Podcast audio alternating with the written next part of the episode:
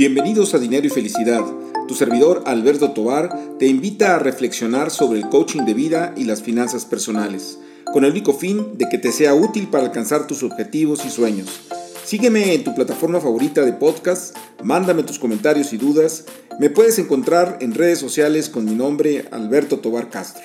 Comenzamos. Pues muy bien, amigos, nuevamente con ustedes en este podcast de Dinero y Felicidad. Eh, como siempre, con invitados de lujo y en esta ocasión tenemos a Alejandro de la Cruz. Él es empresario e inversionista mexicano, además de estudioso de los temas de finanzas personales. Eh, quiero hacer mención que en particular tiene dos libros eh, que se llaman Aprende y haz negocios en Estados Unidos desde Latinoamérica y eh, otro libro que se llama Lo que no te dijeron del dinero y cómo multiplicarlo. Pues muy bien, Alejandro, gracias por aceptar la invitación, un placer estar aquí contigo. Muchísimas gracias por el espacio, Alberto. La realidad es de que comentábamos fuera del aire que siempre es bueno conocer personas que también abonan, cada uno desde la trinchera, en la parte de las finanzas personales y de hacer de México un país con mejores finanzas para todos. Nos conviene a todos, al fin y al cabo. Claro, oye, pues para abrir, ahora sí que para abrir boca, este, te quería preguntar, ¿por qué crees que es importante eh, eh, tratar el tema de las finanzas personales? ¿Por qué crees tú que sí los mexicanos debemos estar más metidos en, este, en este tema, Alejandro? Mira, lo menciono en mi libro, el libro Lo que no te dijeron del dinero y cómo multiplicarlo, que traemos una herencia cultural, religiosa, de muchísimos siglos, de muchísimos años, ¿no? En ese aspecto donde muchas veces si a nuestros padres, a nuestros abuelos les dijeron, o tatarabuelos les dijeron que el dinero era malo, que no debías tocar temas de finanzas personales, que no debías enfocarte en el dinero, pues obviamente nuestros padres y nuestros abuelos nos fueron enseñando eso mismo. Entonces, el mexicano adolece, el latino en general, el mexicano en particular, adolece de esa parte de tener una relación sana con el dinero. Entonces, todas estas generaciones nuevas lo estamos haciendo, estamos mejorando esa parte. Yo lo veo mucho en Estados Unidos. La comunidad latina en Estados Unidos es una comunidad que se está quedando atrás muchas veces comparada con otras etnias, afroamericanos, hindúes, asiáticos, mismos norteamericanos, eh, que se están quedando atrás. Entonces, esa parte de poder poner nuestro granito de arena, pues es muy importante. ¿Cómo ves? Fíjate qué, eh, qué interesante eh, lo que comentas en términos de los mexicanos en Estados Unidos, ¿no? Porque pues es conocido eh, de alguna manera las costumbres, por ejemplo, de, de, los asiáticos, de que llegan a Estados Unidos, se ponen a ahorrar como locos, Este, inclusive comentan anécdotas de que duermen en el suelo y al rato ya tienen su, su, su deli o su, su empresita y luego terminan contratando mexicanos, que es lo irónico del asunto, ¿verdad? Este, de alguna manera hay entonces problemas con ese tema del ahorro también los mexicanos en Estados Unidos. Sí, fíjate que muchas veces la comunidad mexicana en Estados Unidos adolece no nada más de educación básica en la mayoría de los casos, sino también de la educación financiera. Entonces, eso es lo que estamos nosotros ayudando a la comunidad. Nosotros tenemos, estamos eh, trabajando en Estados Unidos y tenemos todo ese, ese panorama de poder apoyar más a la comunidad latina. Si otras comunidades han crecido, pues nosotros quitarnos ese efecto cangrejismo, ¿no? Muchas veces esa, esa cubeta del cangrejo donde va, va subiendo uno y lo baja, ¿no? Entonces, quitarnos ese, ese paradigma de, de poder romperlo y creo que la educación financiera, como lo comento en los libros, es primordial para poder eh, escalar esta parte y poder tener mejores finanzas para todos y negocios para todos. Fíjate que, que ahorita que comentabas de, de, que estamos en el mismo tema en diferentes trincheras, eh, una de, los eh, comentarios que me hacen con cierta frecuencia en pláticas o, a través de las redes sociales, e inclusive con cierta molestia, es que decir, ¿cómo quieres que ahorre si, si no tengo ni para comer, ¿no? O sea, si, si no batallo para el, para el día a día, ¿no? ¿Qué, qué, les, ¿Qué, les, dirías a estas personas, Alejandro? Este, ¿Cuáles podrían ser algunos consejos o tips para, para estas personas? Sí, mira, eh, algo muy importante que nosotros mencionamos en el libro y siempre lo he manejado con todas las personas que, se acercan con nosotros, es crear múltiples fuentes de ingresos. Crear múltiples fuentes de ingresos. Ese río Amazonas, el río Amazonas es el río más caudaloso del mundo. No nada más lo es, ¿por qué? Porque tiene muchos afluentes. Si se seca un afluente, sigues teniendo más afluentes. Entonces, si algo nos enseñó la pandemia es que depender de una única fuente de ingresos ya sea tu negocio o tu empleo, es el peor error que, que, no se debe de cometer, que, que estás cometiendo. Entonces, creo que un primer paso sería poder empezar a crear múltiples fuentes de ingreso. Ya conocemos la parte de, de, esta parte del movimiento FIRE, también que se enfoca un poco en minimizar, en minimizar esos, esos este, gastos. Creo que en un principio es minimizar, al principio solamente, pero posteriormente, eh, como tengo la parte empresarial, siempre me enfoco en no nada más cómo minimizar, sino cómo aumentar las fuentes y la cantidad de dinero que viene, ¿no? Al fin y al cabo, si minimizas, llega un punto en que pues no tienes nada que administrar. En cambio, si vas teniendo más fuentes de ingreso, pues vas generando esa parte, ¿no? Manejamos nosotros la regla 70-30, 50-30-20, 50% de todos de tus ingresos lo manejes para, para, para tu estilo de vida, para vivir, el 30% para invertir, para que pongas a trabajar ese dinero, y el 20% en la parte de deseos, de gustos, de, de repente, pues vámonos al cine, pues vámonos, vámonos a, a, tomar ese cafecito, vámonos, o sea, no minimizar tanto en ese aspecto, sino tener esa, esa calidad de vida, pero poco a poco, ¿cómo ves? No, no, pues me parece excelente, yo creo que inclusive ahorita eh, hay pocas excusas para no buscar otras fuentes de ingreso, ¿verdad? O sea, eh, este, de alguna manera con todo el tema del share economy a través de, de, de, las redes sociales y tantas plataformas que hay, eh, pues es cuestión de encontrar obviamente la donde se acople mejor el tipo de, cosas que quieren hacer. Y, y, pues echarle para adelante, ¿no? inclusive en tu libro estaba viendo que tienes ahí hasta una lista de sugerencias en relación a, qué cosas se podrían hacer adicionales a tu trabajo, ¿no? Sí, claro, o sea, mencionamos en el libro portafolio de múltiples fuentes de ingresos, que puede ser desde CETES, SOFIPOS, algunos bancos, no los, no los grandes, te pueden dar un rendimiento un poco pues mayor que la inflación algunas veces, ¿no? Este, asociarse a otros negocios, bolsa de valores, o sea, las opciones, ahora sí, como comentas, son muchísimas, ¿no? Muchas veces la gente cree que se ocupan cientos de miles de pesos o millones de pesos para comenzar a poner a trabajar el dinero, pero ya nos dimos cuenta que hay acciones de bancos como Santander, como Bimbo, como FEMSA, de Oxxo, que cuestan menos de 100 pesos una acción, ¿no? Entonces, esa es la importancia de poder, o ETFs, ¿no? La importancia de poner a trabajar el dinero desde ya y, comenzarlo pues desde ahorita, ¿cómo ves? Sí, no, no, definitivo. ¿Y, y cómo, qué opinarías tú ahora de lo que está sucediendo en los mercados? Porque tuvimos, irónicamente, en la época de la pandemia, pues un alza en los mercados de valores y ahora con el tema de Rusia y Ucrania, la inflación, el aumento de tasas de interés, pues hay una caída, inclusive pues el susto que se le dio a todas estas personas que, que, que estaban muy, muy metidas en el tema de las criptomonedas, sobre todo jóvenes, ¿no? Y pues que se dieron un trancazote por ahí con el tema de los precios.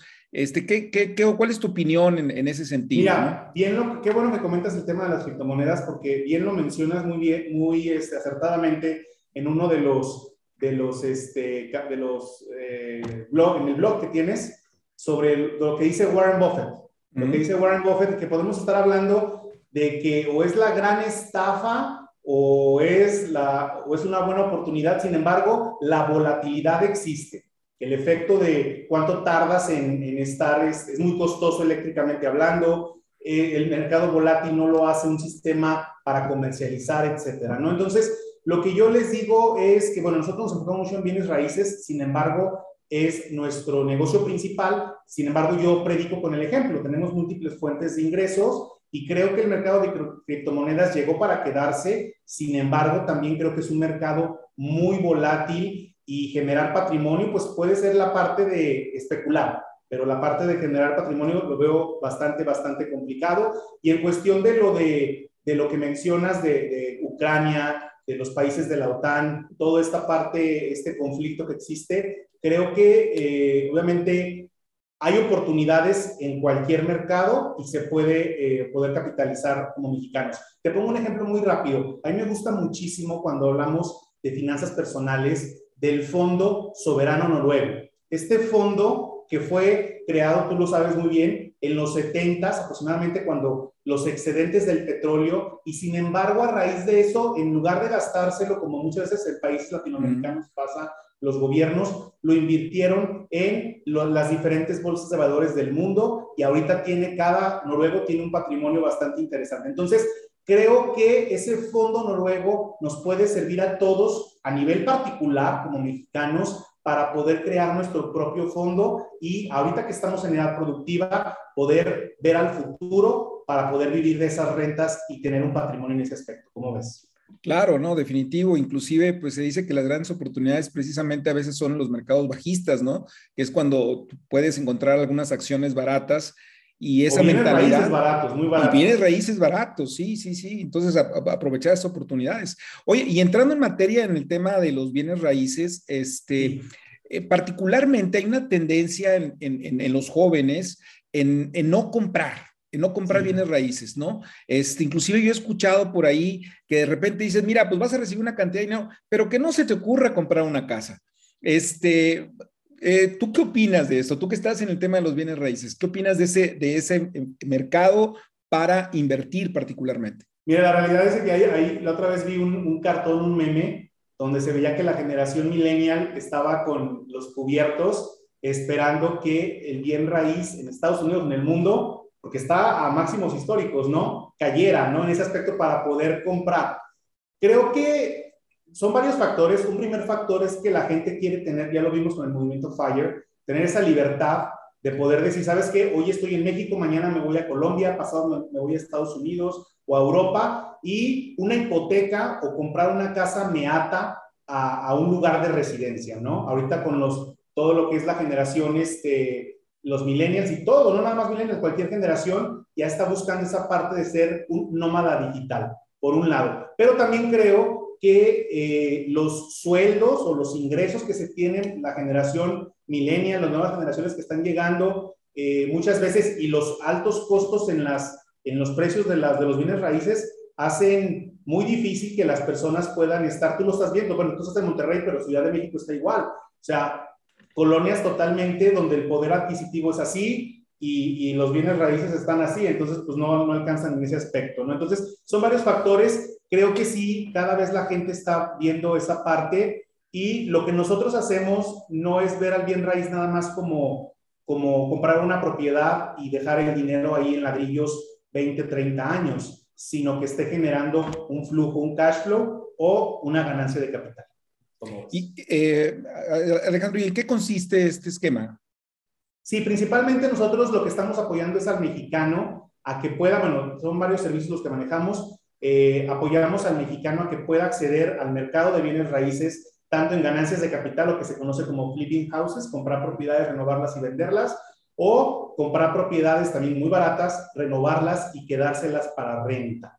Esos son los principales dos servicios que manejamos. Un tercer servicio que es muy importante y que hemos visto nosotros, sobre todo con los gobiernos de izquierda, lo he mencionado en, otras entrevistas también, Chile, eh, ahorita lo que está pasando en Colombia, Perú, México, con gobiernos de izquierda, es que el empresariado mexicano está buscando tener otro pie en otra economía, una economía dolarizada. Entonces, en ese aspecto hemos manejado y hemos visto el poder eh, que tengan la residencia, crear una empresa en Estados Unidos a nombre de ellos y que puedan tener la residencia eh, para que puedan traer a su familia, si lo quieren hacer, eh, para acá de este lado. ¿Cómo ves? No, pues muy interesante, este, porque sí, de, bueno, de hecho, en, el caso de Monterrey en particular, la cercanía relativa con la frontera, con San Antonio, pues eh, eh, lleva a que muchos empresarios pues busquen tener propiedades en Estados Unidos. Eh, pero ¿cuáles, ¿cuáles son los, las, las, seguridades o inseguridades que esto implica para los mexicanos que compran allá? Ahorita tú decías, es, a lo mejor es conveniente formar una empresa, ¿qué sería una LLC? ¿Verdad? No sé si pudieras explicar un dependiendo, poquito más. dependiendo, de, dependiendo de la estrategia y eso es un plan personal, obviamente muchas veces pueden manejar la LLC, pueden ser incluso una INC. Eh, hay estrategias dependiendo del perfil del, del empresario mexicano, en este caso, y se crean estas corporaciones y puedes acceder a este tipo de visados, que es una visa E2, que te permite tener una residencia con un negocio, una empresa en Estados Unidos y el negocio son la compra, rehabilitación y venta o compra, rehabilitación y eh, renta de ese tipo de propiedades. Algo muy interesante y que me gustaría mencionar es que, por ejemplo, cuando se accede a esta residencia que vas generando, ¿qué es lo que pasa? Prácticamente eres como un ciudadano, bueno, eres una persona moral como un ciudadano norteamericano y se tiene acceso a los créditos hipotecarios de tarjetas de crédito, tarjetas de eh, créditos de negocio. ¿Para qué? Para que el mexicano pueda empezar a apalancarse también de los bancos norteamericanos. Tenemos ahorita, bueno, aumentó un poquito la tasa de interés, pero promedio está entre el 4 y el 6% de interés en el hipotecario anual. Cuando en México estamos viendo tasas del 14, ya con el CAP, pues un poco más elevadas, ¿no? Entonces, eso nos permite poder generar para el empresario un portafolio interesante, ¿no? El primer libro mencionó la parte de que tengan múltiples fuentes de ingreso, se capitalicen, pero también la parte de que una parte lo pongan en bienes raíces en cualquier lugar. Nosotros mencionamos Estados Unidos porque es lo que nos ha funcionado, pero obviamente cualquier, cualquier lugar en ese aspecto. Hay ciertas seguridades que te ofrece el país norteamericano. Sí, bueno, entiendo que como cualquier estrategia de de inversión, ese portafolio, digo, la idea es que esté diversificado y tiene una, una, ventaja el tema de las propiedades en Estados Unidos para aquellos que tienen el poder adquisitivo, por supuesto, para entrar a estos mercados, de que tienen, pues, la, vamos a decir que la protección cambiaria, porque eh, la inversión está en, en, dólares en este caso, y por otro lado está lo que sería la plusvalía del, del, del, del bien raíz y adicionalmente está la renta. ¿no? Eh, ¿Tienes alguna idea de cómo están eh, estos porcentajes ahorita? Bueno, sabemos que el tipo de cambio pues, ha, estado hasta perdiendo el dólar muy recientemente, pero en el caso, por ejemplo, de la plusvalía eh, y, de, y de las rentas, ¿de qué porcentajes podríamos estar hablando, Alejandro? Dependiendo de la ciudad, tiene que ver mucho con la ciudad. Nosotros nos enfocamos mucho en el mercado que se le conoce como de cuello azul. Muchas veces hay, hay este, personas o empresas que ofrecen, por ejemplo, la parte del cuello blanco, o el cuello dorado, la parte de, de propiedades en Miami de, varios millones de dólares, que son las que cuando viene una crisis son los que lo resienten. Nosotros nos enfocamos mucho en el mercado de clase trabajadora, clase, clase trabajadora en ese aspecto. Entonces, el rendimiento es muy variable, obviamente, pero podemos estar hablando una renta al año de entre el 6 al 12%, eh, obviamente cada mes, pagado cada mes, esa parte, pero anuales ese rendimiento de cash flow, hay algunas propiedades que te pueden ofrecer. ¿Por qué es este rendimiento? Por la parte del ROI. Si tú estás comprando una propiedad barata, la renuevas y te la quedas para renta, la propiedad está así, pero la renta comercialmente hablando sigue estando alta. Entonces, nos da ese margen de poder tener un ROI más elevado que el comprar una propiedad en buenas condiciones o en condiciones de mercado en ese momento. Estas son propiedades de fuera de mercado a las que tenemos acceso. Ahora, lo que sí es un hecho también es que los costos de los bienes raíces en Estados Unidos en lo que es el mantenimiento es alto, ¿no? O sea, el, predial es muy alto y, el mantenimiento a los, a los condominios y todo esto creo que sí es, es altito, ¿verdad? Sí, los, los impuestos también eh, no son tan dependiendo del estado, pero de todos modos, eh, la ventaja, por ejemplo, una vez que estás creando una empresa que puedes apalancarte financieramente de los bancos, es que te permite estar teniendo lo que maneja Robert Kiyosaki. Estas finanzas personales, lo que maneja Robert Kiyosaki, ¿de qué es? De que puedas estar teniendo con los números correctos, de que puedas estar apalancándote con el dinero del banco y el inquilino estar pagando eh, esa hipoteca y además de estar teniendo cash flow en ese aspecto. Eso es lo que muchos de nuestros empresarios mexicanos están, buscan y es lo que están haciendo. ¿Cómo ves?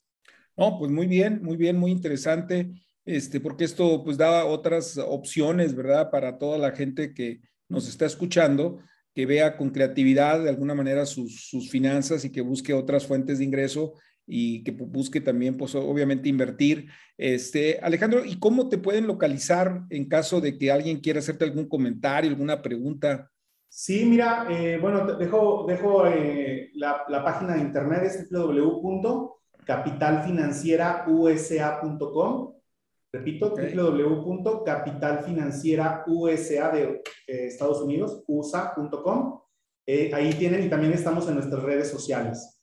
Y también, este, si quieres, te comparto los links de los libros para que los pueden encontrar en, todos los, en todas las tiendas departamentales, todos los Ambos, en todos los, los Walmart, todas las librerías de prestigio en México. Muy bien, Alejandro, pues un placer. No sé si hay algo que se haya quedado por ahí en el tintero, algo que quieras este, comentar.